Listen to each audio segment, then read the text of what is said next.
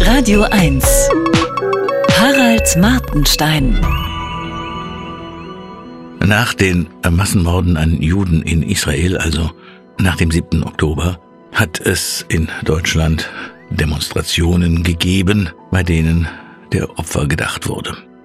Am 22. Oktober versammelten sich am Brandenburger Tor gerade mal 10.000 Leute. Und das in einem Land, dessen Staatsräson laut ständig wiederholter Beteuerungen zu einem wesentlichen Teil aus dem Nie wieder besteht. Gemeint ist unter anderem Nie wieder Auschwitz. Aber so nahe wie die Hamas war seit 1945 den SS-Mördern in Wort und Tat niemand mehr gekommen.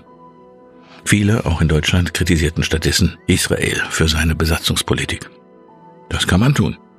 Aber man kann unmöglich Massenmord zu einem Akt des Widerstands erhandeln. Auch viele Juden lehnen bekanntlich die Besatzungspolitik ab. Ein paar von ihnen wurden vor der Hamas umgebracht. Die Nazis ermordeten auch alle Juden, einschließlich derer, die deutschnational dachten und im Ersten Weltkrieg mit Orden behängt worden waren.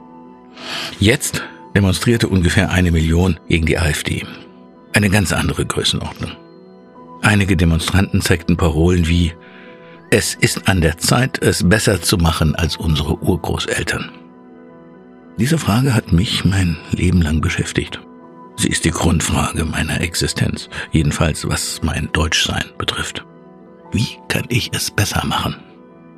Bei mir geht es natürlich eher um meine Eltern und Großeltern, die weder Nazis waren noch im Widerstand. Den Juden aber hat keiner geholfen. Alle haben weggeschaut. Man brauchte Mut. Ob ich genug davon gehabt hätte, weiß ich nicht. Wenn ich eine To-Do-Liste zu schreiben hätte zum Thema Neues 1933 verhindern, dann stünde auf Platz eins die Formulierung, Juden müssen in Sicherheit leben, in Deutschland und überall. Wegschauen, verboten. Das Projekt, Juden auszurotten, war das Besondere, was die Nazis von anderen Nationalisten unterschied, ihr Alleinstellungsmerkmal. Auf der To-Do-Liste stünde natürlich noch anderes, zum Beispiel, dass niemand wegen seiner oder ihrer Herkunft aus Deutschland ausgewiesen werden darf. Wo aber war diese Million Leute, die ein neues 1933 verhindern wollen, eigentlich nach dem 7. Oktober? Ich rede nicht nur über Demonstrationen, auch über Meinungsbeiträge. Einen Aufschrei, wie man das heute nennt, habe ich nicht gehört. Außerhalb der Kommentare in den Zeitungen. Es war sonderbar still. Lauter wurde es erst, als die israelische Offensive begann. Bei der 1933 Demo in München wurde in einem palästinensischen Block ein Spruchband mit dem Titel Gegen israelischen Faschismus mitgeführt. Ein kleiner Teil der Demonstration richtete sich gegen Israel, stand in der Abendzeitung.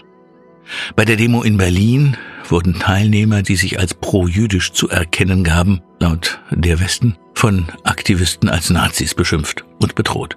Ich binde das nicht den Demonstranten insgesamt ans Bein, aber es ist schon bizarr, wenn ein 1933 mit Hilfe von Leuten verhindert werden soll, die zwischen Hitler und Israel keinen Unterschied erkennen. Ich wollte begreifen, was kaum zu begreifen ist, Auschwitz. Also habe ich Geschichte studiert, Schwerpunkt 20. Jahrhundert. Irgendwann hatte ich verstanden, dass es in Deutschland vor 1933 fast keine Demokraten mehr gab, nur noch Fanatiker und Welterlöser der verschiedensten Spielarten. Alles Mögliche war wichtiger als Freiheit und Menschenrechte. Das ist es, was ich glaube, gelernt zu haben. Harald Martenstein auf Radio 1.